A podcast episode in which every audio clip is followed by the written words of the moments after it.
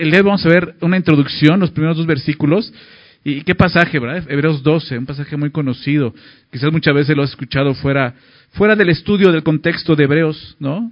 Y un pasaje que se usa mucho para, pues para animarnos a seguir adelante, ¿no? A no desmayar, a, correr la carrera correctamente, ¿no? Pero hoy vamos a verlo en su contexto, vamos a tratar de entender eh, de una forma más, no más correcta, sino más clara de qué está hablando y, cómo eso se puede aplicar para nosotros el día de hoy. Entonces, si estás por ahí, quisiera comenzar leyéndolo. Hebreos 12, verso 1 y 2.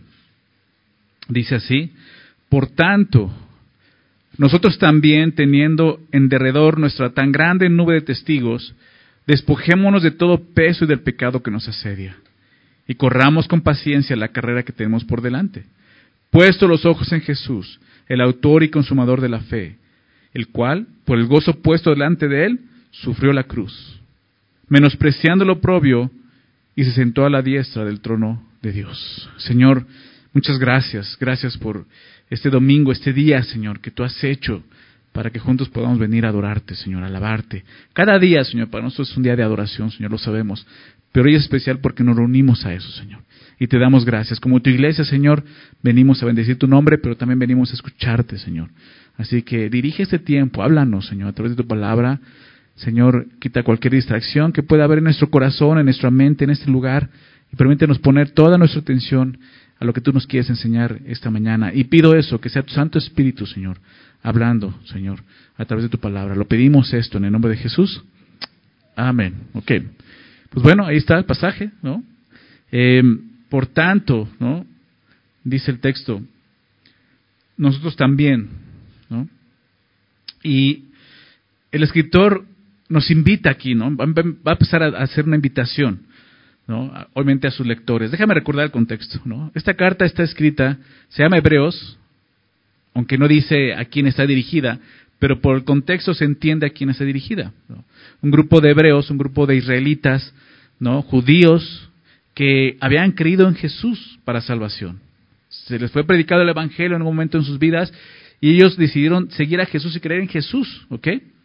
Pero ellos habían comenzado a experimentar la persecución por causa de Cristo al seguir a Jesús y obviamente una persecución muy clara en, ese momento, porque siendo judíos, ¿no? Comienza una nueva, un nuevo movimiento, ¿no? Que sale precisamente de un nombre judío que se decía el Mesías, ¿no? Cristo Jesús. Claro, sabemos que es así, es verdad. Pero de repente piensan como un judío, ¿no? O sea, está levantando un nombre diciendo que es el Cristo, es el Mesías, mucha gente lo está siguiendo. Ese hombre acaba de morir en una cruz y dicen que resucitó, ¿no? El tercer día y, todos están siguiendo a este hombre.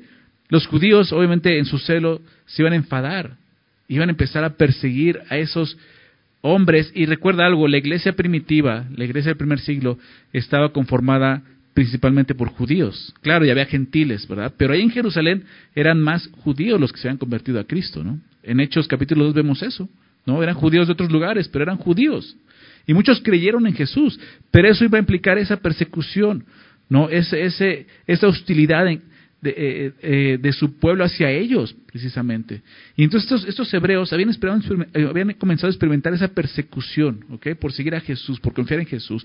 Sus propias familias los habían desechado, los habían dejado, abandonado, desheredado, etcétera, etcétera. Les habían quitado sus bienes. Ellos ya habían experimentado esto, ¿ok? No estaban comenzando a experimentar la persecución, ya lo habían hecho, leímos el capítulo 10. Pero en un momento se cansaron Llegó un punto donde se fastidiaron. Llegó un punto donde dijeron, ya no podemos seguir. Ya no podemos seguir sufriendo así. Entonces, ¿qué hacen? Intenta regresar al judaísmo. Pero de una manera un poco sutil, tratando de mezclar ¿no? A Cristo con la religión judía, con el sistema levítico. Y eso es un grave error. ¿Por qué lo menciono? Porque el día de hoy hay personas que siguen haciendo eso, intentando eso. ¿no? Lo que se llaman judíos mesiánicos. Muchos se nombran así. Sí, nosotros creemos en Jesús, pero también somos judíos. Creemos que para ser salvos tenemos que pertenecer al pueblo judío y creer en Jesús. Es un grave error que la Biblia refuta, el Nuevo Testamento refuta eso. Libros como Gálatas, no es muy claro el mensaje acerca de ese libro. Romanos habla de eso, Segunda de Corintios. ¿Por qué? Porque eso está introduciendo en la iglesia primitiva, ¿no? Y es Y es interesante que aún el día de hoy siga habiendo eso. Entonces es, es importante que nos mantengamos firmes en la fe en Cristo, porque solo es Cristo, no es Cristo y la religión judía, solo es Cristo quien salva, ¿verdad? Es la fe en Él. Justificados pues por la fe, tenemos paz para con Dios por medio de Jesucristo, ¿verdad? Por medio de Jesucristo, no por medio de Jesucristo y la religión judía. Bueno, el punto es que estos hebreos están tratando de regresar, entonces están, desmayando y no vean el error que están cometiendo. Entonces el escritor de Hebreos escribe esta carta con ese fin y propósito, mostrarles su grave error. Porque Pablo lo dice de esta manera, lo dice de esta manera, los que quieren, los que quieren continuar por la ley, dice, de Cristo se han desligado. Es lo que dice Pablo en Galatas. Y eso es lo que está sucediendo, se dan cuenta de eso. Ellos pueden decir, bueno, sí creemos en Jesús, pero también vamos a, llevar nuestros sacrificios al templo, vamos a hacer este, los, votos, los rituales, etcétera, pero sí creemos en Jesús. Era un grave error. Y el escritor lo ha estado mostrando. Estás dejando algo obsoleto, algo que sí, Dios en algún momento lo hizo, lo, dio para que pudiéramos acercarnos a Él, pero lo que Jesús vino a hacer fue un nuevo pacto, ¿recuerdas? Algo mejor, y es lo que Hebreo nos está mostrando, lo que Jesús hizo vino a, hacer mejor que todo, un mejor mediador, una mejor ofrenda, un mejor sacerdote, ¿recuerdas todo eso? No puedes regresar esas cosas, Jesús es suficiente para, para ti, para mí y para ellos. Entonces, lo que hace aquí es animarles animarles a poner sus ojos solo en Jesús. ¿Ok? Que es lo que leamos ahorita. Pero recordemos algo, él viene hablando de toda esta galería de hombres y mujeres que vivieron por fe y para fe. Capítulo 11. ¿Recuerdas? Hemos, eh, vimos por última vez esto, ¿no? Todos estos se mencionan alrededor de 16, 17 personas, 17 personas eh, en el capítulo 11 que dieron testimonio de su fe y vivieron por fe dando testimonio de que se puede vivir por fe en esta tierra, ¿ok? Y es el punto, ¿no? Es como si el escritor llamara a estos hombres delante de, los hebreos y los presentara y dijeran, vean, ellos vivieron por fe, aún en el Antiguo Testamento fue solo por fe. Ellos nunca confiaron en una religión o en algo más, solo vivieron por fe, creyendo en Dios. ¿ok? Entonces, dice, por tanto, nosotros también. ¿no? Y claro, él está hablando de, de los hebreos, pero eso también aplica para nosotros el día de hoy porque está hablando de creyentes. Él mismo, el autor mismo, se identifica. Dice, nosotros, no ustedes, ¿verdad? Nosotros también, ¿verdad? Entonces el escritor nos invita a seguir el ejemplo de los testigos del capítulo 11, con base en lo que Dios hizo mejor para nosotros. Déjame explicarlo. Vamos a leer los últimos dos versículos del capítulo 11, fíjate, porque es el contexto. Algunos dicen, bueno, sabemos tú y yo que, que la Biblia tiene capítulos, versículos, pero eso no fueron inspirados por Dios, ¿ok? Eso los puso el hombre para ubicar más rápidamente los pasajes en la palabra de Dios, ¿ok? Entonces, esos capítulos, eh, eh, estas eh, divisiones que hay en la Biblia, probablemente no, no son inspiradas por Dios, ¿no? Es una carta que se puede leer recorrido. Claro, hay párrafos, hay este puntos de aparte donde de repente pasa un tema, pero todo lleva un hilo conductor. O sea, la idea del escritor es una y, va, y va hablando sobre esa idea, ¿no? Pero aquí algunos dicen, estos últimos, estos primeros cuatro versículos del capítulo 12 están totalmente ligados al capítulo 11, ¿no? Ese por tanto nos muestra eso, ¿ok? Entonces, eh, eh, ese por tanto, dice el pastor Fermín, sería importante de que ver qué tanto, ¿no? O sea, ¿de qué está hablando, no? Y los últimos versículos nos, nos da el contexto. Fíjate lo que dice el verso 39 del capítulo 11. Y todos estos, hablando de estos hombres, ¿no? mujeres de fe, aunque alcanzaron buen testimonio mediante la fe, ¿no? El testimonio que dieron de vivir por fe en esa tierra, dice, no recibieron lo prometido. ¿Recuerdas lo que vimos eso? No recibieron lo prometido. ¿Cuál es la promesa a la que se refiere aquí? Cristo Jesús. Lo esperaban, lo creían, pero no lo vieron llegar. ¿Ok? Los hebreos sí lo vieron. Sí lo vieron. Aunque es la iglesia primitiva, quizás algunos de ellos pudieron conocer a Jesús Quizás algunos de ellos sí vieron a Jesús en ese momento. Entonces dice, ellos, dice, no recibieron lo prometido. ¿Por qué? Va a explicar el verso 40. Proveyendo Dios, y da la explicación. ¿Por qué? Porque Dios hizo una provisión. Proveyendo Dios alguna cosa mejor. ¿Para quién? ¿Para ellos? No, para nosotros. ¿Te das cuenta? Es por eso que Dios no les dio esa promesa de Jesús, porque Dios proveyó alguna cosa mejor, algo mejor. Por eso te decía, esto es, esto es con base en lo que Dios hizo mejor para nosotros. Dice, para que no fuesen ellos perfeccionados aparte de nosotros. Entonces, Jesús vino, lo sabemos. Jesús vino y murió en una cruz, pagando el precio de sus pecados. Y siempre ha sido por fe. Claro, los, los judíos del Antiguo Testamento, los israelitas, los hebreos, ellos creían en el Mesías. Ellos confiaban en el Mesías. Aún antes de la promesa del Mesías, ya en el tiempo de, de reyes, ellos creían en la promesa, no como el Mesías porque no se había revelado como el Mesías, se había revelado como la simiente de la mujer en Génesis capítulo 3, verso 15. ¿Recuerdan? Esta promesa por la cual vivió Abraham, Isaac, Jacob, la promesa que Dios les había dado. ¿Sí? Y eso es fe, igual que nosotros. Ellos creían en, un, en algo que iba a suceder. Nos creemos en algo que ya sucedió, pero siguen siendo lo mismo, fe. Y nosotros Dios proveyó algo mejor para nosotros, que es ya conocer que Jesús vino a morir por nuestros pecados en la cruz. Ellos ya no entendían eso. Bueno, ni siquiera los discípulos, ¿verdad? Llegan a entender lo que Jesús venía a hacer. Ellos siguen pensando que Jesús era, era un libertador político, ¿verdad? Pero no se dan cuenta que un libertador espiritual primeramente vino así. Entonces, nosotros hemos visto una provisión mejor de parte de Dios, porque ahora Jesús ya ha venido. ¿Se dan cuenta? Entonces dice, por tanto, por esto, porque Dios provee algo mejor para nosotros, nosotros también. ¿Nosotros también qué? Déjame adelantarme. Dice, despojémonos de todo peso de pecado con asedia y corramos con paciencia la carrera que tenemos por delante. Esa es la invitación. Pero antes de eso dice, nosotros también teniendo en derredor nuestra tan grande nube de testigos. Y, es interesante esto, ¿no? Antes de pasar a la invitación nos dice, teniendo en derredor nuestro tan grande nube de testigos. Obviamente los testigos que se mencionan aquí son los creyentes citados en el capítulo anterior, ¿verdad? Y el escritor nos está mostrando, hay muchos que ya han corrido esta carrera antes que tú y que yo. Y han llegado a la meta. ¿Sabes qué significa eso? Que sí se puede. Ahora sí que sí se puede. no nos vamos a caer en penales. Aquí sí llegamos a la meta. Y te vamos a ver cómo y por qué. Entonces, todos ellos, esta nube de testigos, este, son estas personas que vimos en el capítulo 11. Ahora, aquí hay algunas cosas que de repente la gente piensa, ¿no? Esta nube de testigos, la gente piensa que es como si, si estos testigos, hombres de fe y por lo tanto todos los creyentes antes de nosotros y los que se han adelantado, desde el cielo pueden estar viéndonos correr la carrera. ¿no?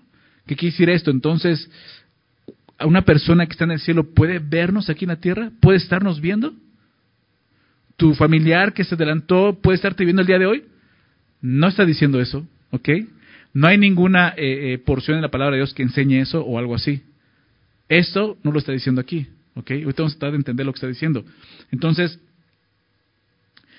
esto debe, debe entenderse más bien como una metáfora, ¿ok?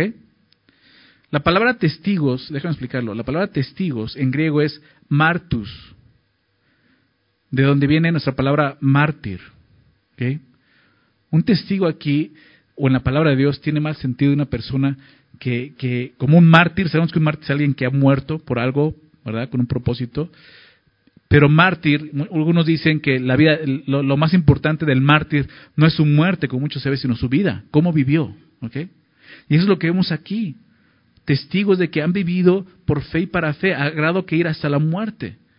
Como vimos al final del capítulo 11, ¿verdad? Muchos fueron aserrados, aserrados, apedreados, etcétera, filos de, muertos en filos de espada. Muchos murieron realmente hasta ese, ese grado. Entonces, cuando los menciona como testigos, no significa que ellos sean los espectadores dentro del estadio que están testificando desde el cielo nuestra manera de correr. Ellos más bien son un ejemplo para todos los que deciden correr esta carrera son testigos, dan testimonio de que se puede correr esta carrera. Esta gran nube de testigos recibió el testimonio de Dios, de haber vivido agradando a Dios por medio de la fe. Déjame recordar eh, eh, esto en el capítulo 11, verso 2, que desde ahí empezamos a ver esta palabra de testimonio. Dice el verso 2, porque por ella alcanzaron buen testimonio los antiguos. Entonces, eh, lo que está haciendo es mostrándonos que esos hombres y mujeres son testigos, pero nos están dando, son testigos porque nos dan un testimonio. Verso, verso este, 39, ¿no? Lo que leímos hace un rato. Y todos estos, aunque alcanzaron buen testimonio mediante la fe, ¿te das cuenta? ¿Cómo alcanzaron este testimonio? Mediante su fe. ¿Verdad? Entonces son testigos que lo que hacen es testificar que mediante la fe podemos ser perfeccionados en Cristo. Que mediante la fe podemos llegar a la meta. Por lo tanto, no son, no son los espectadores, el público que está en el estadio viendo las Olimpiadas, ¿me explico? La carrera. No, son, son personas que están ahí para hacernos recordar que se puede vivir por fe. Son ejemplos de fe para nosotros. Por lo tanto, se convierten en una nube de ejemplos que enseñan cómo es vivir por fe. Estos testigos están rodeando nuestra mente con el fin de servirnos como ejemplo y para darnos ánimo en los momentos difíciles. En algún momento te decía, cuando estudiamos Efesios 11, te decía, qué, padre es poder ver eh, el ejemplo de hombres y mujeres que vieron por fe, ¿no? Y te animaba y te decía, te platicaba más bien que muchas veces a, papás, ¿no? Que están pasando por situaciones con sus hijos, les digo, ayúdale, anímales a, leer biografías de misioneros cristianos. ¿no? ¿Por qué? Porque y ya cuando lo leen ellos dicen, no, pues sí, ¿no? O sea, cuando lo lees dices, wow, o sea, eh, te anima mucho a ver la vida de otros que vieron por fe. Y te anima a ver cómo sí se puede ir por fe y confiando en Dios. Y vivir de esa manera, de una forma diferente en este mundo caído, agradando a Dios, ¿verdad? Porque sin fe es imposible agradar a Dios. Hebreos 11.6, ¿verdad? Entonces, eso es lo que está haciendo el escritor. Está trayendo delante de ellos a estos testigos, mostrándoles, miren, ellos vieron por fe y para fe. Y podemos vivir así. Y tenemos esta gran nube de testigos que tiene ese fin y propósito, animarnos. ¿Animarnos a qué? A despojarnos, ¿verdad? A correr con paciencia la carrera. Pero para poder correr la carrera, lo primero que nos dice es esto. Nosotros también despojémonos, dando a entender que estos hombres y mujeres del capítulo 11 cumplieron esto. Ellos se despojaron del peso y del pecado que les asediaba y corrieron con paciencia la carrera que tenían por delante. ¿Qué significa esto? Despojémonos de todo peso y del pecado que nos asedia. Esta palabra despojarse es muy interesante. Esta palabra también se usa como referencia a dejar, dejar a un lado, desechar. Es como quitarte, desvestirte, quitarte la ropa. Así se usa algunas veces en la Biblia. Déjame dar algunas citas donde se menciona esta palabra y quizás las conoce, las has escuchado. Colosenses 3.8. Colosenses 3.8 dice, pero ahora dejad, esa palabra despójate, dejad también vosotros todas estas cosas, ira, enojo, malicia, blasfemia, palabras deshonestas de vuestra boca. El, el apóstol Pablo también tenía esto en mente, ¿no? O sea, tienes que despojarte de estas cosas. No puedes correr la carrera que tienes por delante con sobrepeso, ¿me explico? Tienes que despojarte. Santiago 1.21 también habla de esto. Santiago 1.21 lo vamos a ver próximamente, la siguiente carta. Capítulo 1, verso 21 dice, por lo cual desechando, esa es una palabra, despójate, desecha, desechando toda inmundicia y abundancia de malicia, recibid con mansedumbre la palabra implantada, la cual puede salvar vuestras almas, dice Santiago. Entonces desecha, despójate de estas cosas, déjalas a un lado. Y un pasaje muy conocido es Efesios capítulo 4. Efesios 4, verso 22. Déjame leerlo. En cuanto a la pasada manera de vivir, ¿recuerdas? Despojaos del viejo hombre, dice ahí. Que está viciado conforme los deseos engañosos. ¿Te das cuenta? La Biblia nos invita a eso. Despójate. Despójate del viejo hombre. Porque ese problema, a veces ahí vamos cargando al viejo hombre y es un sobrepeso que nos va a quitar velocidad para correr la carrera que tenemos por delante. Nos va a estorbar. Dice, despójate. ¿Okay? El despojarte, lo primero que veo aquí es esto, es algo voluntario. Nadie más te va a despojar. Tú tienes que hacerlo. El sentido de, la, de esta palabra, despójate, despojémonos. Es algo que cada uno debe de hacer por sí mismo. Nadie puede hacerlo por nosotros. Creo que es un grave error y muchos piensan así. Bueno, Dios me va a despojar. No, aquí Dios dice, o, sea, yo estoy contigo y te vamos a ver de qué manera, pero tú tienes que despojarte. Tú tienes que participar. Porque a veces en esta carrera pensamos que todo lo va a hacer Dios. Y no, tú y yo tenemos que participar. ¿Okay? Si al final la gloria va a ser para Él, toda la gloria va a ser para Él y así va a ser. ¿Sí? Pero Él nos invita a participar de su santidad. Y para eso tenemos que despojarnos. No cometas ese error de decir, bueno, Dios va a hacer su obra, ¿no? Dios, yo voy a orar y que Dios me despoje. No, tú tienes que hacerlo. Esto implica qué? Compromiso, obediencia. Despójate. Un, corredor, y ese es el ejemplo que se pone aquí, ahorita vamos a hablar de él, pero habla de correr una carrera. Un corredor, un buen corredor sabe que necesita correr lo más ligero posible. ¿Estás de acuerdo? ¿Alguna vez has, salido a hacer ejercicio? ¿Te gusta correr? ¿Has corrido alguna vez un maratón? Sabes esto, ¿no? Entre más ligero vayas, mejor, ¿no? Leía un comentario que, decía, ¿no? Que, que en ese tiempo, ¿no? En los griegos, en las Olimpiadas de ese tiempo, entonces, dice que los corredores corrían desnudos. corrían desnudos, ¿no? Porque buscaban lo más ligero que se pudiera correr. ¿Por qué? Porque un sobrepeso te va a detener. Tienes que, el corredor tiene que despojarse de las prendas que le puedan hacer más lento en la carrera. Lo mismo sucede en esta carrera de la fe. Hay que despojarse. Hay que despojarse de ciertas cosas. ¿De qué, ¿De qué nos debemos de despojar? Va a mencionar dos cosas muy interesantes. Son dos cosas. Fíjate lo que dice. De todo peso y después dice, y del pecado que nos asedia. Entonces son dos cosas. De todo peso. Esta frase no está refiriendo al pecado, porque esa es la segunda cosa que nos pide que nos despojemos. Entonces, ¿de qué está hablando? La palabra que se traduce como peso hace referencia a una carga, a un estorbo, algo que está estorbando. Algunas versiones lo traducen como impedimento, ¿no? Despojémonos de todo lo que nos impida como un lastre, algo que te estorba para poder avanzar. Está hablando de eso. No necesariamente cosas malas, porque ya lo vimos, el pecado lo menciona adelante. No son cosas malas, pero sí son cosas peligrosas para el progreso espiritual en nuestras vidas. Y ahí es donde cada uno tiene que examinarse y ver qué cosas, aunque no son pecaminosas, ni necesariamente malas, pueden estarnos estorbando. Por ejemplo, un corredor, ¿no? Un corredor sabe que sobrepeso, o sea, en su cuerpo, no de que tenga algo encima, sino de que esté gordito, no le va a ayudar, ¿verdad? Eso ya de por sí es malo, eso tiene que hacer ejercicio y tiene que abstenerse de cosas para bajar de peso, ¿verdad?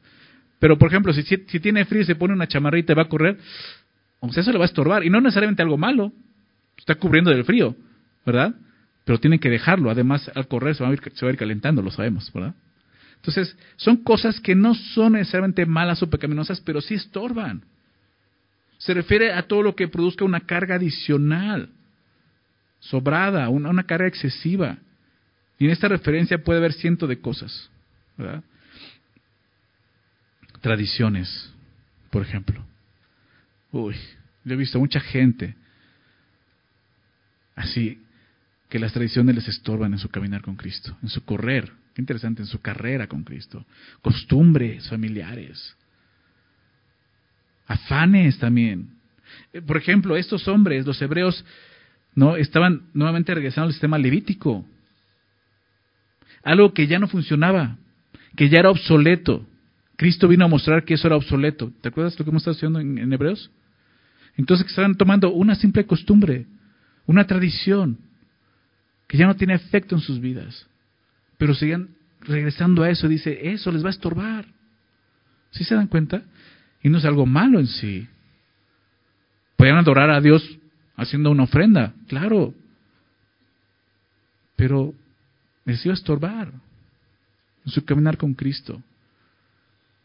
¿Qué cosas pueden estarte estorbando el día de hoy para correr esta carrera que tienes por delante? Que no son pecaminosas, ¿qué cosas? una relación. No está hablando pecaminosa, simplemente una relación que no te deja caminar. Creo que eso es a lo que Jesús se refiere cuando dijo, ¿no? El que, el que no, no dejare padre o madre o familia por mí, no es digno de mí. Que a veces nos aferramos tanto a la familia, ¿no? Que dejamos a un lado a Jesús. Y nos aferramos a, sus pensamientos, a sus formas, a sus tradiciones, a sus costumbres. Yo lo he visto aún con personas muy queridas, no poder venir a Jesús y conocerle plenamente. ¿Por qué? Porque sienten que le están dando la espalda a su familia. Es un error, eso te va a estorbar. ¿Okay? Fíjate lo que Jesús dijo aparte en, Lucas 21, Lucas 21, nota esa cita, Lucas 21, verso 34. Jesús les dice esto, mirad también por vosotros mismos, o sea, fíjense, examínense ustedes mismos, que vuestros corazones no se, no se carguen de glotonería y embriaguez. ¿Y de qué cosa dice ahí? Y de los afanes de esta vida. Y venga de repente sobre vosotros aquel día. Los afanes de este mundo, los afanes de esta vida, ¿verdad? El trabajo, por ejemplo, el afán de trabajar y trabajar y trabajar, trabajar y, tener dinero. trabajar no es algo malo, ¿estás de acuerdo? Pero puede estar estorbando ese empleo. ¿Por qué? Porque ya no te deja disipularte, porque ya no te deja ni siquiera congregarte, porque ya no haces tu devocional, porque ya no tienes tiempo ni para orar. ¿Te das cuenta? Afanes. Decía, hay cientos de cosas que pueden estarte estorbando, que son sobrepeso en tu carrera. Y cada uno creo que aquí tiene que examinar qué es eso. El día de hoy, ¿qué puedes estar cargando que dices, sí, esto me está deteniendo, no me deja correr? No me deja correr. ¿ok? No vas a decir, es mi esposo, ¿no?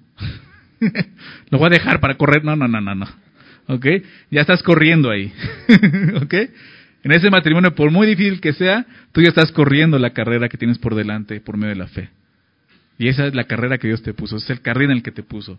Quizás un matrimonio este, con un inconverso, ¿no? un matrimonio difícil. Bueno, ahí es donde tienes que correr y darte cuenta qué cosas están estorbando para poder servir a tu esposo, no amar a tu esposa. Tienes que considerar eso. No estoy hablando de eso, ¿ok? Seamos sinceros y honestos con el Señor. Entonces, otro ejemplo muy claro de esto, ¿no? Que vemos en las Escrituras, y no, no voy para allá, pero lo voy a citar, quizás lo recuerden, el joven rico. ¿Se acuerdan del joven rico?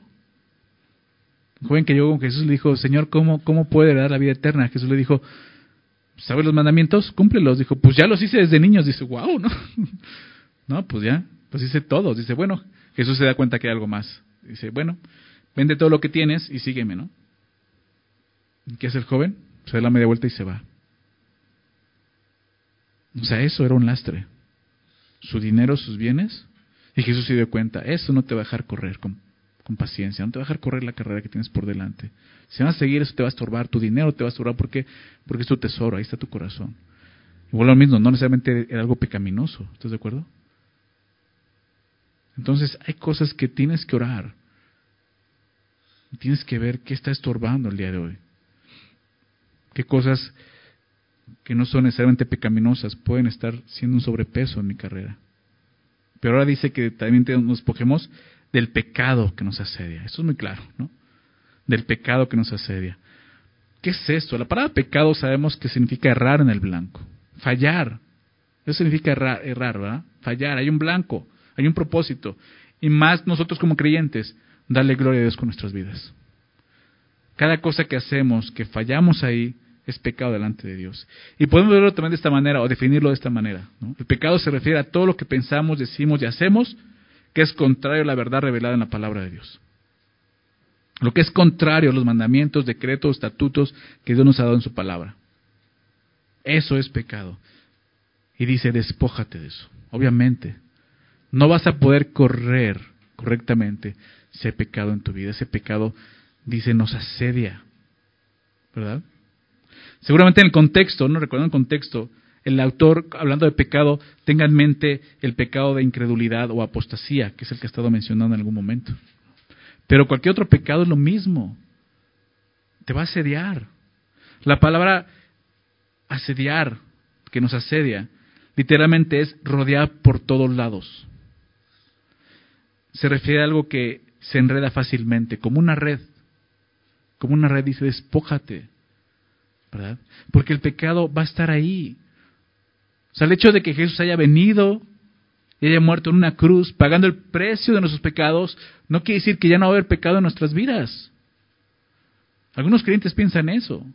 Ya somos perfectos, un hijo de Dios nunca vuelve a pecar, eso es una mentira, y aquí lo estamos viendo, el pecado nos asedia. ¿Estás de acuerdo? Dios le dijo a Caín, ¿verdad? Si haces lo bueno, serás enaltecido. Pero si no, mira, el pecado está la puerta, está tocando, quiere entrar. Tú sabes si le abres. ¿Verdad? Y así es con nosotros, el pecado está asediándonos. La tentación está ahí día a día. Pero es donde tenemos que despojarnos de esas cosas.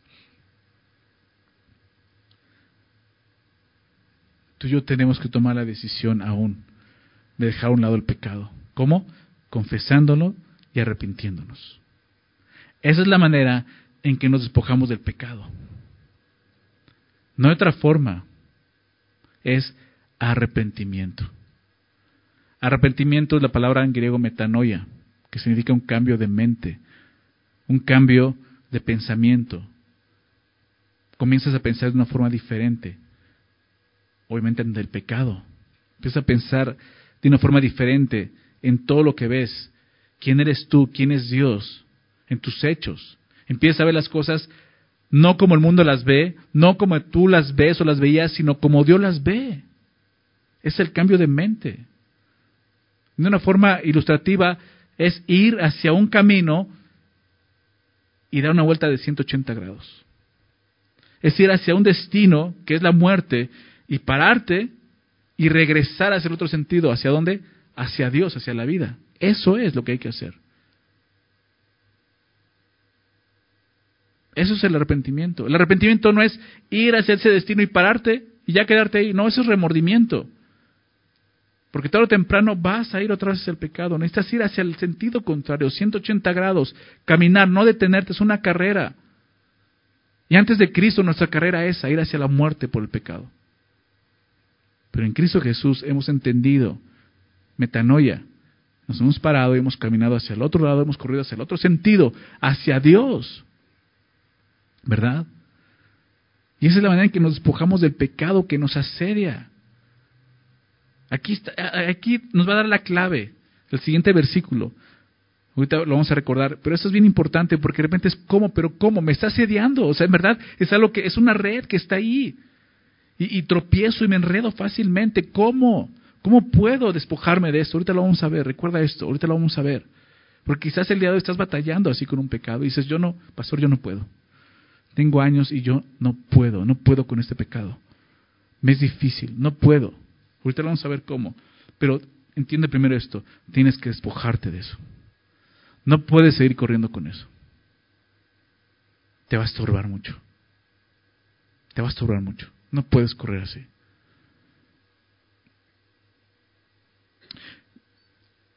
Recuerda este versículo, anótalo y aprende este pasaje. Quizá ya lo sabes.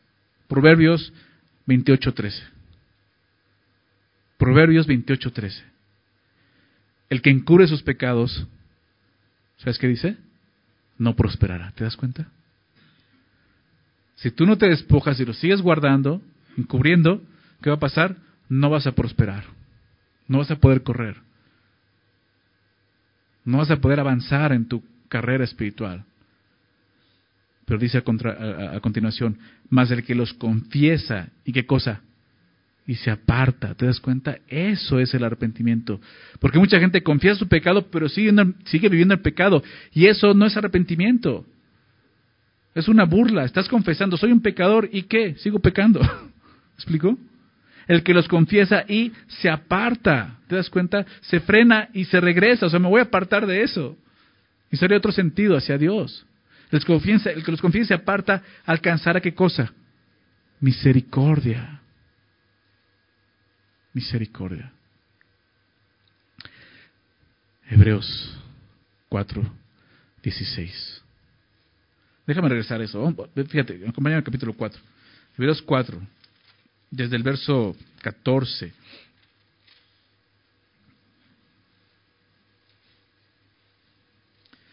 Por tanto, otro tanto, ¿eh? no lo vamos a ver, pero recuérdalo. Por tanto, teniendo un gran sumo sacerdote, ¿de quién está hablando? Jesús, ¿verdad? Que traspasó los cielos. ¿Quién? Jesús, el Hijo de Dios. ¿Qué nos invita? Retengamos nuestra profesión. O sea, mantente firme. Sin fluctuar, ¿recuerdas? ¿Por qué? Porque no tenemos un sumo sacerdote que no pueda compadecerse de nuestras debilidades. Ahí está Jesús. Y por eso nos va a invitar, pon los ojos en Jesús.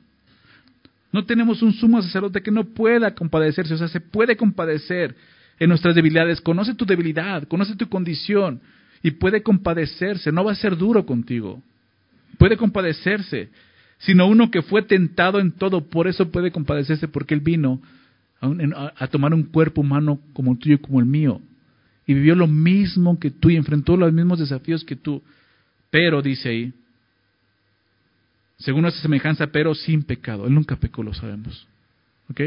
En él no había esa naturaleza pecaminosa y nunca fue vencido por esa naturaleza o por la tentación del pecado.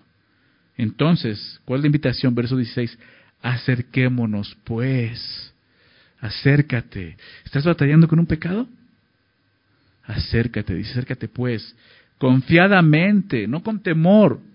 Más adelante en, el capítulo 12 vamos a ver eso, cómo, cómo el pueblo de Israel se acercó a un monte con fuego, con trompeta, al grado que el mismo Moisés temió, tuvo temor. Dice, ustedes no se han acercado a ese monte, se han acercado a Jerusalén celestial. Y aquí acerquémonos pues confiadamente a dónde? Al trono de la gracia.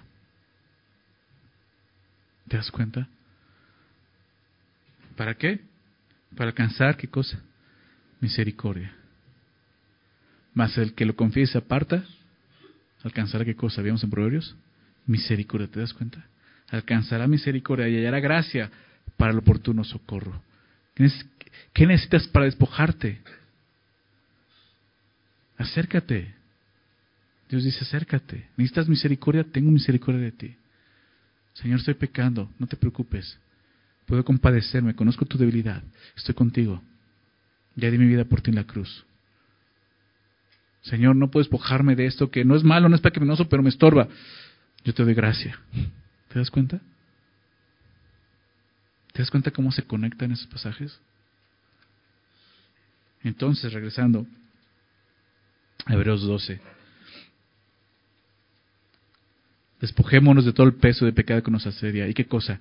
Y corramos con paciencia la carrera que tenemos por delante. Esa es la invitación. Por tanto, nosotros también, recuerda así comenzó el versículo, corramos con paciencia la carrera que tenemos por delante. Y lo primero que quiero observar es esto, que el autor de esta carta se incluye en esta carrera. Te lo dije anteriormente al principio, nosotros, ¿verdad? No ustedes. Corramos, no corran, corramos. Él mismo dice, yo, yo estoy corriendo igual. ¿Te das cuenta? Él sabe que mientras estemos en este cuerpo, como hijos de Dios, como creyentes en Jesucristo, nos encontramos en una carrera, una carrera que no ha llegado a su fin. ¿Sabías eso? Esa carrera no ha llegado a su fin. Y si tú has puesto tu fe en Jesús, ya estás en esa carrera. No piensas que, bueno, yo no me he inscrito en ninguna carrera. No, ya lo hiciste. Cuando aceptaste a Jesús como Señor y Salvador, ya entraste a esa carrera.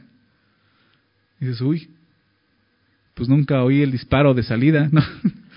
Pues ahí te quedaste en la salida. Pero ¿sabes algo? Puedes comenzar a correr hoy. Nunca es tarde. Nunca es tarde. Corramos con paciencia la carrera que tenemos por delante. Fíjate lo que dice.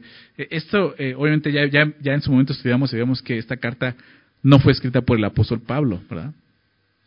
De repente sí le da sus toques de Pablo, toques paulinos, ¿no? Quizás fue algún discípulo de Pablo, lo sabemos. Pero, fíjate, o sea, Pablo tenía mucho esta idea en su mente de una carrera. ¿Recuerdas? O sea, él usó esta ilustración muchas veces. Y te, pido que me acompañes a Filipenses. Filipenses capítulo 3. Muy rápidamente ahí cómo él se veía corriendo esta carrera. Y aquí vemos este ejemplo un poco de, cómo se despojaba. Filipenses 3, verso 8, verso 7, perdón. Dice, pero cuántas cosas eran para mí ganancia, las he estimado como pérdida por amor de Cristo. Se ha despojado de ellas. ¿Sabes de qué vienen hablando? Pablo no está hablando de pecado. le está hablando de sus logros en la carne, antes de ser cristiano, él dice, yo, o sea, algunas cosas las, las heredó, ¿no? Porque nació en una familia hebrea, judía, dice israelita, de la tribu de Benjamín, hebreo de hebreos. Pero en cuanto a la ley, fariseo, ¿verdad? En cuanto a, en cuanto a la ley, irreprensible, decía. O sea, él está diciendo, esas cosas eran, eran mis logros, era mi carne en lo que yo confiaba. ¿Te das cuenta? Pues se da cuenta, esas cosas pesan. Yo no puedo seguir corriendo esta carrera diciendo, pues mira, yo soy aquel, ellos ¿eh? yo era Saulo de Tarso, ¿no? Yo, yo fariseo, ¿no? Y yo, fíjate, no. ¿Qué dice aquí verso 7? Pero cuántas cosas, todas esas cosas eran para mí, que eran para mi ganancia, las he estimado como pérdida. Me despojé de ellas por amor de Cristo. Ya no las uso. Ya no las menciono. Ya no me ando jactando. ¿Te das cuenta? Verso 8. Y ciertamente, ciertamente aún estimo todas las cosas, hasta el día de hoy, dice él, estimo, valoro todas las cosas como pérdida. ¿Por qué? Porque había algo mejor, porque había algo más excelente. ¿Te acuerdas que vimos eso con Moisés? Les decía. O cómo Moisés pudo elegir el, el, el ser afligido con el pueblo de Dios y no ser el hijo del hija de, del faraón. Y lo que eso representaba, su riqueza, sus bienes. ¿Cómo estimó, cómo, cómo consideró y prefirió ser vituperiado por seguir a Dios? Porque vio algo mejor. Te lo decía, por lo mismo que nosotros. Tú no vas a dejar algo bueno por algo malo. Tú vas a dejar algo bueno por algo mejor, ¿estás de acuerdo? Eso es lo que Pablo está diciendo. Ciertamente, aún estimo todas las cosas, esas cosas que eran sus logros, que muchos anhelaban, y es más, vuelve a decir, yo aventajaba muchos, es más, yo era, eh, nadie me ganaba, lo que está diciendo ahí. Y, y no está jactando, está diciendo la verdad. Era Saulo de Tarso. Y dice, aún estimo todas las cosas como pérdida. ¿Por qué? Porque hay algo mejor, por la excelencia del conocimiento de Cristo Jesús. ¿Eso es mejor para ti?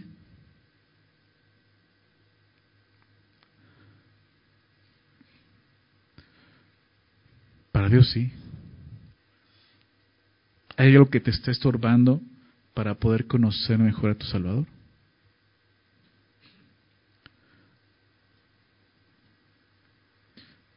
Por la excelencia del conocimiento de Cristo Jesús, mi Señor.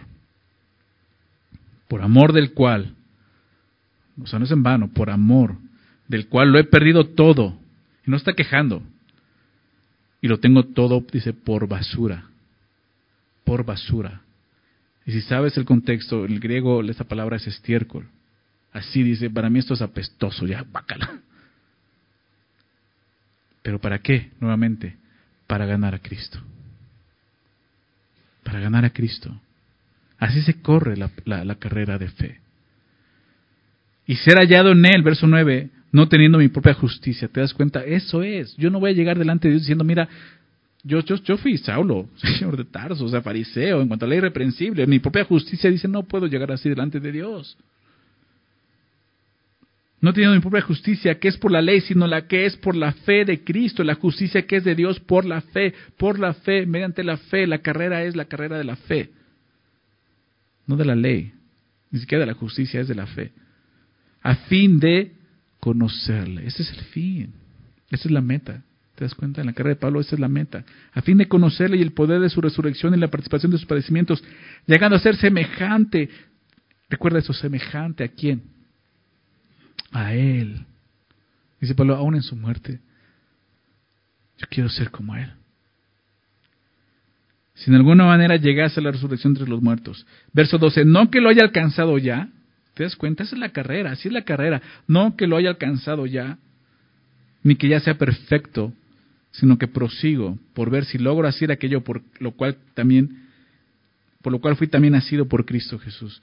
Entonces Pablo, muestra algo, una, una, un sentimiento de insatisfacción. No, no he llegado, no lo he conseguido, no lo he logrado. Y sabes, así se corre una carrera. ¿Has visto esos videos donde, hay varios videos donde hay una carrera y está, el final de la meta, ¿no? Y llegan los corredores y va uno bien aventajado a todos, ¿no? Y llega y ya va celebrando de atrás y de repente sale uno y ¡fum! le gana, ¿no? O sea, Pablo dice, hey, concentración. O sea, yo no gano hasta que haya cruzado la meta, que sea el primero. ¿Te das cuenta? Dice, no que lo haya alcanzado, o sea, yo sigo, o sea, no quiere decir que, pues mira, yo ya soy el apóstol Pablo. Yo ya escribí muchas cartas del Nuevo Testamento, ¿no? O sea, él no dice, ya llegué, no, dice, yo no lo he alcanzado, yo sigo adelante. O sea, no, no te conformes, porque empezaste bien y digas, ya llegué aquí, no, no te conformes. Tienes que llegar hasta la meta. Hermanos, verso 13, dice, yo mismo, dice Pablo, yo mismo no pretendo haberlo ya alcanzado, ¿te das cuenta? Pero una cosa hago, olvidando ciertamente lo que queda atrás y extendiéndome a lo que está delante. Pablo no vivía en el pasado, vivía en el futuro, con los ojos en la eternidad. ¿Te das cuenta? Es lo mismo que vemos en Hebreos. Así es como tenemos que correr esta carrera que está delante de nosotros. No está atrás, ¿verdad? La carrera que tenemos por delante. Prosigo a la meta, verso 14, ¿te das cuenta? No he llegado. Prosigo a la meta. Al premio, hay un premio, hay un galardón, como lo vimos en Hebreos. Al premio del supremo llamamiento de Dios en Cristo Jesús. Llegar ahí, estar con Él.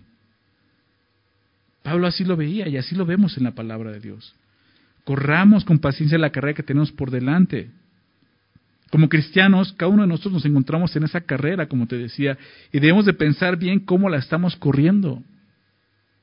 ¿Cómo la estás corriendo el día de hoy? Si es que estás corriendo. que a lo mejor dices, pues yo estoy detenido, ¿no? Es más, creo que voy en reversa. Voy hacia el inicio. ¿Cómo estás corriendo? Quizás digas, pues yo, pastor, yo voy gateando. ok. Párate, corre. La siguiente semana vamos a ver eso. Sigue adelante. Si hay una carrera, es porque hay una meta, lo decía hace rato. Hay una meta, ¿sabes? O sea, algo mejor, hay una meta. Y la meta de esta carrera, ¿sabes qué es? Es la semejanza con Cristo. Es que tú y yo seamos como Él. Al conocerle seamos más como Él. Regresar a ese origen. Dios nos hizo a su imagen y semejanza, pero esa semejanza la perdimos por el pecado. Y Dios, dice Romanos 8, que Dios, sabemos que los que aman a Dios, todas las cosas ayudan para bien, ¿verdad? Todas las cosas que vivimos en, esta, en este mundo, en esta carrera, aún los obstáculos, ayudan para bien, para un propósito. ¿Sabes cuál es? Verso 29 de Romanos 8. Para que seamos hechos conformes a la imagen de su Hijo, semejanza de Cristo. Esa es la meta. Esa es la meta. Para correr una carrera se requiere esfuerzo y compromiso, ¿verdad? Nunca nadie ha ganado una carrera siendo pasivo. ¿Verdad? Nunca nadie. No puedes ganar una carrera estando en pasividad. Necesitas moverte, necesitas correr. ¿Verdad? La pasividad, no, fíjate, el estar pasivo no solo no te permite avanzar, ¿sabes qué? Te vuelve un estorbo. Estás estorbando a otros. No estás corriendo. ¿Y sabes qué, es lo que haces? Empieza a criticar a los demás, ¿no? O sea, ¿cómo está corriendo el otro, no? Ay, sí, pero yo lo podría hacer mejor. Ay, sí, pero ni estás corriendo, o sea, no lo haces. ¿Por qué lo haces? Porque no estás corriendo. Tu manera de pensar que estás avanzando es estar criticando a los demás, y estar viendo a, los que están corriendo en su otro carril, que ni siquiera están corriendo contra ti. Esta carrera no es contra alguien. ¿Te das cuenta? No es compitiendo con alguien más. Esta carrera solo se trata de llegar a la meta. Y tienes que enfocarte en eso. Y tienes, te decía, esforzarte y comprometerte y ser disciplinado. Sí, necesitamos eso. Déjame decirte otro pasaje, 1 Corintios. Pablo también utiliza esto, 1 Corintios 9. Verso 24, es ilustración de una carrera. Dice ahí, 1 Corintios 9, 24. Dice, ¿no saben que los que corren en el estadio, todos a la verdad corren, pero uno solo se lleva el premio? O sea, todos están corriendo y, todos saben que uno se va a llevar el premio. Pero eso no quiere decir que, bueno, pues ya que gane él, él es el mejor, pues, que corra solo. No, yo voy a correr, voy a intentar ganarle. Y yo quiero llevar el premio. ¿No lo que está diciendo ahí? Corre de tal manera que lo obtengáis. O sea, tú corre de tal manera que, ese premio, ese primer lugar va a ser tuyo. Como te decía, la verdad la tenemos más fácil porque ni siquiera estás corriendo con alguien más. O sea, no es, no es contrincante. O sea, la meta es llegar simplemente. Pero dice, corre de tal manera que lo obtengas. O sea, no te quedes a la mitad diciendo, no, pues yo para qué corro. Verso 25. Todo aquel que lucha, poniendo el ejemplo, todo aquel que lucha, de todo se abstiene, ¿verdad? Despojarte de lo que asedia, del, sobrepeso, del pecado. Tienes que abstenerte de cosas que, que otros no se abstienen. Un corredor sabe eso. Un corredor tiene que, que tener una dieta muy saludable, no puede subir mucho de peso, tiene que mantenerse con un buen peso, haciendo ejercicio, no mucho ejercicio porque se podría más musculoso y más peso, ¿no? O sea, un, buen cuerpo físicamente resistente, ¿verdad? Pero ¿sabe qué es eso? Abstenerse. Come, o sea, guarda su dieta, este, guarda su, su descanso, no anda de fiesta, ¿verdad? De todo se abstiene. Y así somos nosotros los creyentes. Nos abstenemos de muchas cosas de este mundo. Quizás muchas veces ni siquiera pueden ser pecaminosas. ¿Qué, qué cosas? ¿Qué, ¿Qué cosas son esas que no son pecaminosas? Fíjate, recuerda esas palabras de Pablo. Todo me es lícito, pero no todo conviene. Esas son las preguntas que te van a ayudar a darte cuenta. ¿Es conveniente para mí esto? Todo me es lícito, pero no todo edifica. Esto realmente me ayuda a correr con paciencia, me ayuda a correr, ir más adelante, edifica mi vida espiritual. Todo me es lícito, pero yo no me dejaré dominar por nada. Esto, que no es pecado, que no es realmente malo, ¿me está dominando al grado de que me detiene? Esas cosas son las que van a ayudar a entender esto. De todo se abstiene, dice el verso 25. Ellos a la verdad para recibir una corona corruptible, o sea, en los estadios, aquí en la tierra. Los laureles, esa corona de laureles, pues eran laureles. Iban a durar, no sé, un mes, dos meses, iban a secarse, iban a echar a perder. Corruptibles, ¿no? Pero nosotros una incorruptible, eso no se va a deshacer. Tu galardón, tu premio, tu corona, no se va a deshacer, es eterno. Así que, conclusión de Pablo, así que yo, él dice yo, igual que el historiador de Hebreos, corramos. Yo de esta manera corro. No como, no como a, la aventura. ¿Qué, quiere decir esto? Yo, no ando corriendo ahí como si fuera un, un, día de paseo, ¿no? Ahí estoy en las Olimpiadas y voy corriendo así y volteando a ver a todos. No, o sea, no corro así como la aventura. De esta manera peleo, no como quien golpea el aire, o sea, con un boxeador, un boxeador sabe, tiene un contrincante que tiene que pegarle y sabe dónde pegarle, dónde lo va a herir, dónde lo puede noquear. No está dando golpes al aire. ¿Alguna vez viste una pelea así? Se ve ridículo un boxeador que no saben a quién está pegando, ¿verdad? Dice, yo no estoy peleando así, yo sé. Yo sé contra quién estoy golpeando. Yo sé que estoy corriendo una carrera y en qué carril tengo que ir y no está la aventura. Y dice verso 27, sino que golpeo mi cuerpo. Él se da cuenta, o sea, es mi carne. A veces lo que me estorba es mi carne. Golpeo mi cuerpo y lo pongo en servidumbre. ¿Te das cuenta? La carne. ¿no? Y hay que ponerla en servidumbre. ¿no? no, es que no me quiero parar temprano por ir a la iglesia. Mejor, mejor voy a la de las doce, ¿no? Y llegas a la de las 12, pero llegas como a la una.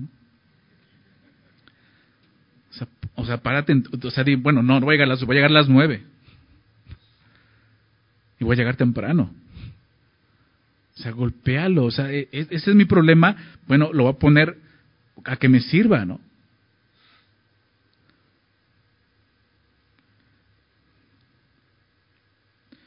Dice, no sea que habiendo sido heraldo para otros, el que proclamaba esto, si yo mismo venga a ser eliminado de la carrera.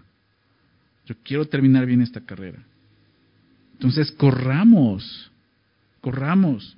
El apóstol Pablo escribe también esto en Hechos 20, 24. Hechos 20, 24 dice, pero de ninguna cosa hago caso, ni estimo preciosa mi vida para mí mismo es eso. Ni estimo mi vida y estimo preciosa mi vida para mí mismo, porque Él sabe, con Cristo es juntamente crucificado, ya no vivo yo, ya no es mi vida la que yo vivo, mi vida la vive Cristo, ¿te das cuenta? Dice, con tal que acabe mi carrera con gozo. Ahí está Pablo, está diciendo, él está consciente, tengo una carrera y tengo que terminarla. Entonces, a fin de su vida, cuando ya sabía que se acercaba a la, meta, en, en 2 Timoteo, y que la corona de la justicia le guardaba al apóstol Pablo, él escribe esto en 2 Timoteo 4:7, he peleado la buena batalla, he acabado la carrera, ¿recuerdas? He guardado la fe. Pablo ya está para ser sacrificado, lo sabemos. Y es este momento cuando él dice, ya, he acabado la carrera. Ahí. Entonces, regresando a Hebreos, el escritor nos dice cómo se debe correr la carrera de fe. Con paciencia, ¿verdad? Con paciencia. Con paciencia. A veces la desesperación nos deja correr. Un, un, corredor tiene que ser paciente. Paciencia no es pasividad, ¿ok? Paciencia es concentración, es soporte, es tener la mente fría. Esto es porque nuestra carrera, necesitamos paciencia, ¿por qué? Porque nuestra carrera no es de 100 metros, ¿ok? Sino es un maratón. ¿Se me explico? No es una carrera corta que, rápido, no. Es un maratón, o sea, en un maratón no puedes salir corriendo porque vas a llegar al, primer kilómetro y ya vas a estarte ahogando, ¿me explico? Vas a estar vomitando. Entonces correr con paciencia. Nuestra carrera no es de velocidad, sino de perseverancia, recuerda esto. Por eso necesitamos la paciencia. Esta palabra paciencia en griego es hupomone, y esa palabra dice, dice este William Barclay, déjame darte la definición que él da, dice esa palabra que no se refiere a la paciencia que acepta las circunstancias, sino a la que las domina. Una paciencia que domina las circunstancias. Los obstáculos no la intimidan y las dificultades no le quitan la esperanza. Es una entereza inalterable que se mantiene hasta alcanzar la meta. Es la paciencia con la que tenemos que correr. Entonces la paciencia es necesaria para poder llegar a la meta. En una carrera un buen comienzo no es suficiente. Lo más difícil es mantenerte hasta el final. Por eso dice, corramos con paciencia. Mantenernos hasta el final. Y por eso necesitamos la perseverancia, la paciencia. Vamos al verso 2. Puesto los ojos en Jesús, el autor y consumador de la fe. ¿Te das cuenta? Aquí está la clave de todo. Los hebreos los receptores de esta carta estaban mirando hacia atrás al intentar regresar al antiguo, al, antiguo sistema religioso levítico. Pero el autor los anima a seguir adelante. ¿Cómo? Pon tus ojos en quién? En Jesús. Esta es la clave. ¿Cómo puedo despojarme de estas cosas? ¿Cómo puedo despojarme del pecado? Recuerda Pablo. Todo lo tengo por basura. ¿Por qué? Por la excelencia del conocimiento de Cristo Jesús poniendo mis ojos en Jesús. Esta es la clave. Si dejas de poner tus ojos en Jesús, te vas a distraer y te vas a detener.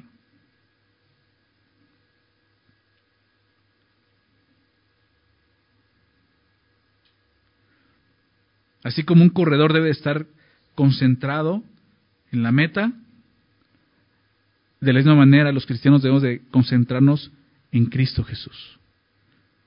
Porque seguirlo a Él es la meta de la vida cristiana. Realmente esa es la meta. Jesús es la meta y el camino por donde vas corriendo. Porque es nuestro principal ejemplo a seguir. Fíjate que dice, más bien, no dice, puesto los ojos en todo peso y el pecado que nos asedia. Porque muchos corren así. Viendo solamente sus tropiezos, viendo sus afanes, enfocados en esas cosas. Estás batallando con un pecado y estás tan clavado en el pecado que, no puedes salir de él. Pon tus ojos en Jesús. Deja de estar viendo eso y pon tus ojos en Jesús. Será más fácil vencer el, pecado que nos asedia cuando tus ojos están puestos en Jesús. Una persona que solo está enfocada en el pecado, tarde o temprano caerá en su trampa, en esa red. Es mejor poner los ojos en Jesús y descubrir, descubrir cómo ese pecado al que tanto temíamos ha sido vencido. Al poner los ojos en Cristo. Se trata de apartar nuestra vista de todo lo que puede distraernos para fijarla solo en Jesús. Así fue como lo hizo Moisés, ¿recuerdas? Déjame citarte eso, recordarte el verso 27 del capítulo anterior. Hebreos 11, 27. Por la fe dejó Egipto, no temiendo la ira del rey, porque sostuvo así sostente. ¿Recuerdas cómo?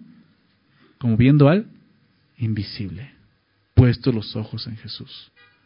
Sostente ahí, sostuvo como viendo al invisible.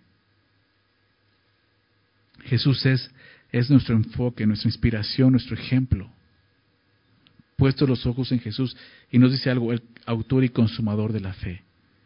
Jesús es presentado no, no como el último ejemplo de la fe, porque hay muchos ejemplos de la fe, no es un ejemplo más de la fe, sino es presentado como el autor y consumador de la fe, ¿te das cuenta? Así nos dice, tenemos una nube de testigos que nos ayudan, pero sobre todo pon tus ojos en Jesús. No pongas tus ojos en Moisés, en Abraham.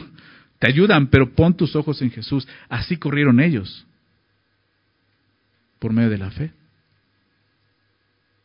No hay otra forma de correr esta carrera, con paciencia, pero sobre todo poniendo tus ojos en la meta que es Jesús.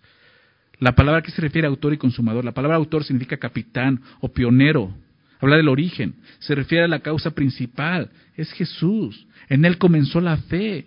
Jesús es la fuente, el iniciador, el líder absoluto de todo lo que es referente a la fe, ¿te das cuenta? No pongas tu fe en otra cosa. Él es el autor de la fe. Y el consumador. La palabra consumador literalmente significa completador. Esta, de esta palabra teleios. Completador. Jesús es es el esta palabra se, traduce como perfecto, ¿recuerdas? Entonces, ¿qué está diciendo? Jesús es el perfeccionador. Es el que completa todo. Pon tus ojos en Él. Él te va a ayudar a ser perfeccionado. Pablo también lo sabía, le escribió a los filipenses, déjame recordar esto, Filipenses 1.6. Filipenses 1.6. Estando persuadido, dice el apóstol Pablo, de esto, que el que comenzó en vosotros la buena obra, ¿recuerdas? la perfeccionará. Es eso, la consumará hasta el día de Jesucristo. Dices entonces, ¿la hace él o yo? Los dos. Los dos participamos.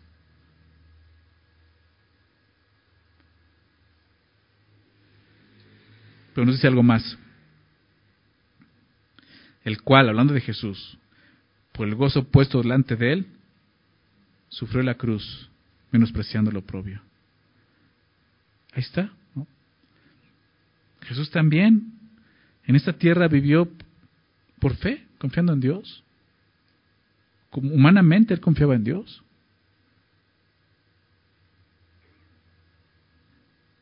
Y había algo que lo animó en sus momentos de debilidad,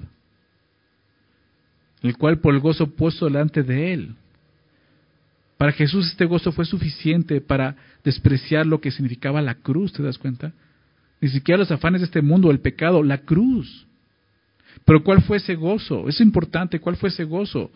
Bueno, el texto dice que ese gozo fue puesto delante de él, o sea, alguien puso delante de él este gozo. Y es fácil deducir quién fue. El Padre, ¿estás de acuerdo? Fue el Padre. Por lo tanto, podemos entender esto. Lo que el Padre puso delante de Jesús fue su voluntad. Muchas veces Jesús dijo, yo no vine a hacer mi voluntad, vine a hacer la voluntad del que me envió. ¿Te das cuenta? El gozo puesto delante de él, muchos dicen, era conseguir la salvación, la redención del hombre, salvar a los hombres.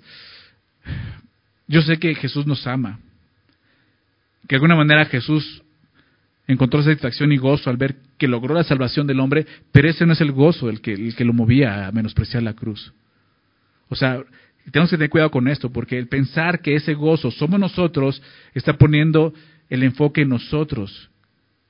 Y es un error pensar que el Evangelio se trata de nosotros, el Evangelio se trata de Dios, el Padre, de Jesús, se trata de Él, no de nosotros, ¿ok? Muchos predican ese tipo de Evangelio, es un error. Nosotros seguimos siendo pecadores salvos por gracia. Y si llegamos va a ser para la gloria de Dios, no nuestra gloria, ¿ok?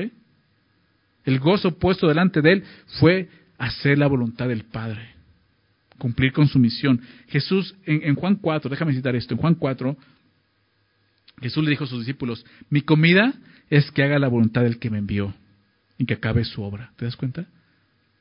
Es mi alimento, es lo que me, me llena. Espiritualmente, dice.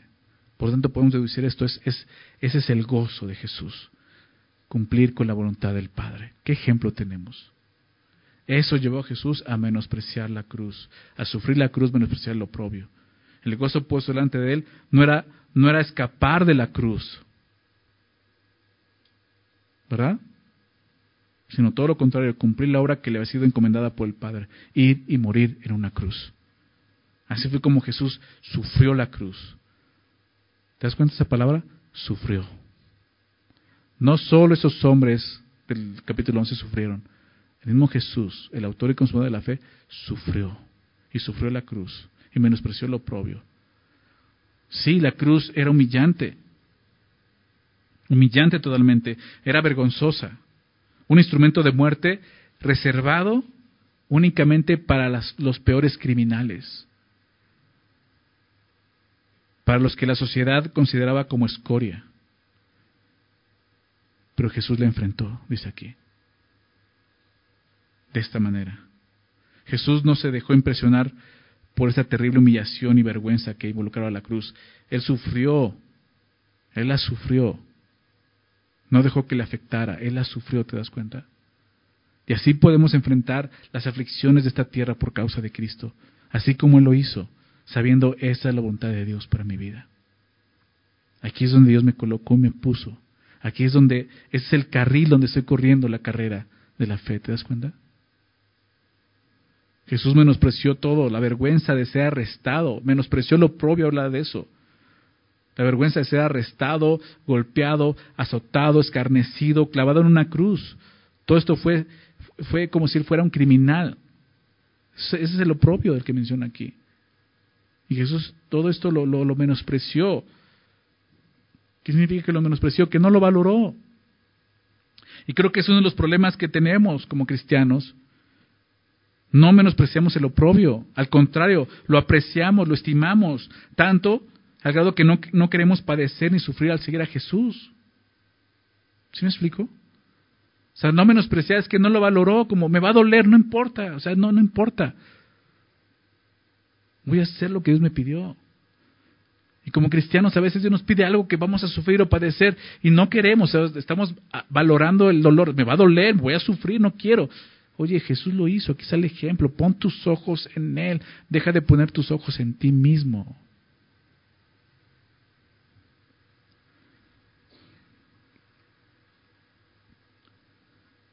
Por último, para terminar, nos da la esperanza, ¿no? Porque dice, y se sentó a la diestra del trono de Dios, Jesús. Así fue como Jesús sirvió a Dios en esa tierra. Había un gozo puesto delante de él que lo llevó a sufrir la cruz y a menospreciar el oprobio, pero también lo llevó a sentarse a la diestra del trono de Dios. Al final de la carrera hay un galardón. Lo hubo para Jesús, ¿verdad? Y lo hará para nosotros. Realmente Jesús regresó a su lugar de origen, es lo que está diciendo aquí. O sea, no es que ganó un lugar, ya era su lugar. ¿Y sabes algo? Él pudo regresar en cualquier momento a ese lugar, ¿estás de acuerdo? Aún antes de la cruz pudo decir, ¿sabes qué? Ya no quiero, Padre. Ya no quiero que mueran todos en el infierno. Es más, de una vez terminamos con ellos y hacemos otra creación y empezamos de nuevo. Pudo haberlo hecho, ¿estás de acuerdo? Y no fue malo, no hubiera sido malo, hubiera sido justo. Pero él decidió sufrir la cruz y menospreciar el oprobio hasta la muerte. Pero fue sentado a la diestra del trono de Dios. Para Jesús hubo un galardón, y te decía, para nosotros también. Para Jesús fue regresar a su lugar de origen, a su trono celestial. Para nosotros será llegar a ese trono, pero como adoradores. ¿Te das cuenta? Ahí vamos a estar. Un día ahí vamos a estar. Y Jesús está sentado a la diestra del trono de Dios. Y me encanta lo que dice Romanos 8. Nos recuerda qué está haciendo Jesús. Dice Romanos 8:34. ¿Quién es el que condenará? Cristo es el que murió. Más aún el que también resucitó, el que además está a la diestra de Dios y nos recuerda qué está haciendo, el que también intercede por nosotros. Pon tus ojos en Jesús. Jesús está ahí. Sí, Dios está ahí y, quiere obrar y quiere glorificarse en ti en mí, necesitas poner tus ojos en Él y correr con paciencia la carrera. La vida cristiana tiene una meta y lo estamos viendo. Y sería bueno, sería bueno que al final de cada día, cada día, nos hiciéramos la siguiente pregunta, ¿cuánto avancé hoy? ¿Cuánto corrí hoy? ¿Me despojé del, del, del peso? Me, despojé del pecado que me asedia. Puse los ojos en Jesús. Avancé 100 metros más, un kilómetro más. Pon tus ojos en Jesús. Esa es la manera en que debemos de correr la carrera. Deja de estar viendo a los que corren a tu lado. Dejas de estar viendo tu pasado. Una cosa hago, ¿verdad? olvidando ciertamente lo que queda atrás, extendiéndome lo que está delante. Deja de verte a ti. Empieza a ver a Jesús. Pon tus ojos en Jesús. Ve cómo corrió Él principalmente. Vamos a orar. Señor, te damos gracias por tu palabra. Bendecirnos un día más, Señor, a través de ella. Animarnos, Señor, en esta vida cristiana, Señor, que ya comenzó y como vemos aquí es una carrera.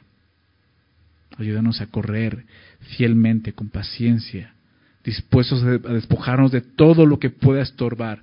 El pecado y no solo que no es pecaminoso, Señor, aquello que, que pesa, que nos, que nos detiene, Señor. Ayúdanos a correr con paciencia, Señor, sabiendo que es una carrera de resistencia, Señor. Ayúdanos a correr, Señor, como tú lo hiciste, Señor. Menospreciando el sufrimiento, Señor. Viendo que había una meta y un galardón, Señor. Un gozo que ese gozo sea nuestro gozo, el gozo de Cristo, el hacer tu voluntad, Padre. Ayúdanos a poner nuestra mirada en Cristo. Porque al hacerlo vamos a ver cómo todo esta tierra pierde su valor, Señor. Ayúdanos a poner nuestra mente, Señor, en lo eterno y caminar como todos esos hombres lo hicieron en el capítulo 11, pero sobre todo con el ejemplo de Jesús, Señor. Te damos gracias, Señor, nuevamente por tu palabra. Gracias por este tiempo, Señor. Ayúdenos a, a seguir adelante en esta carrera de la fe, Señor. Te lo pedimos en el nombre de Jesús. Amén.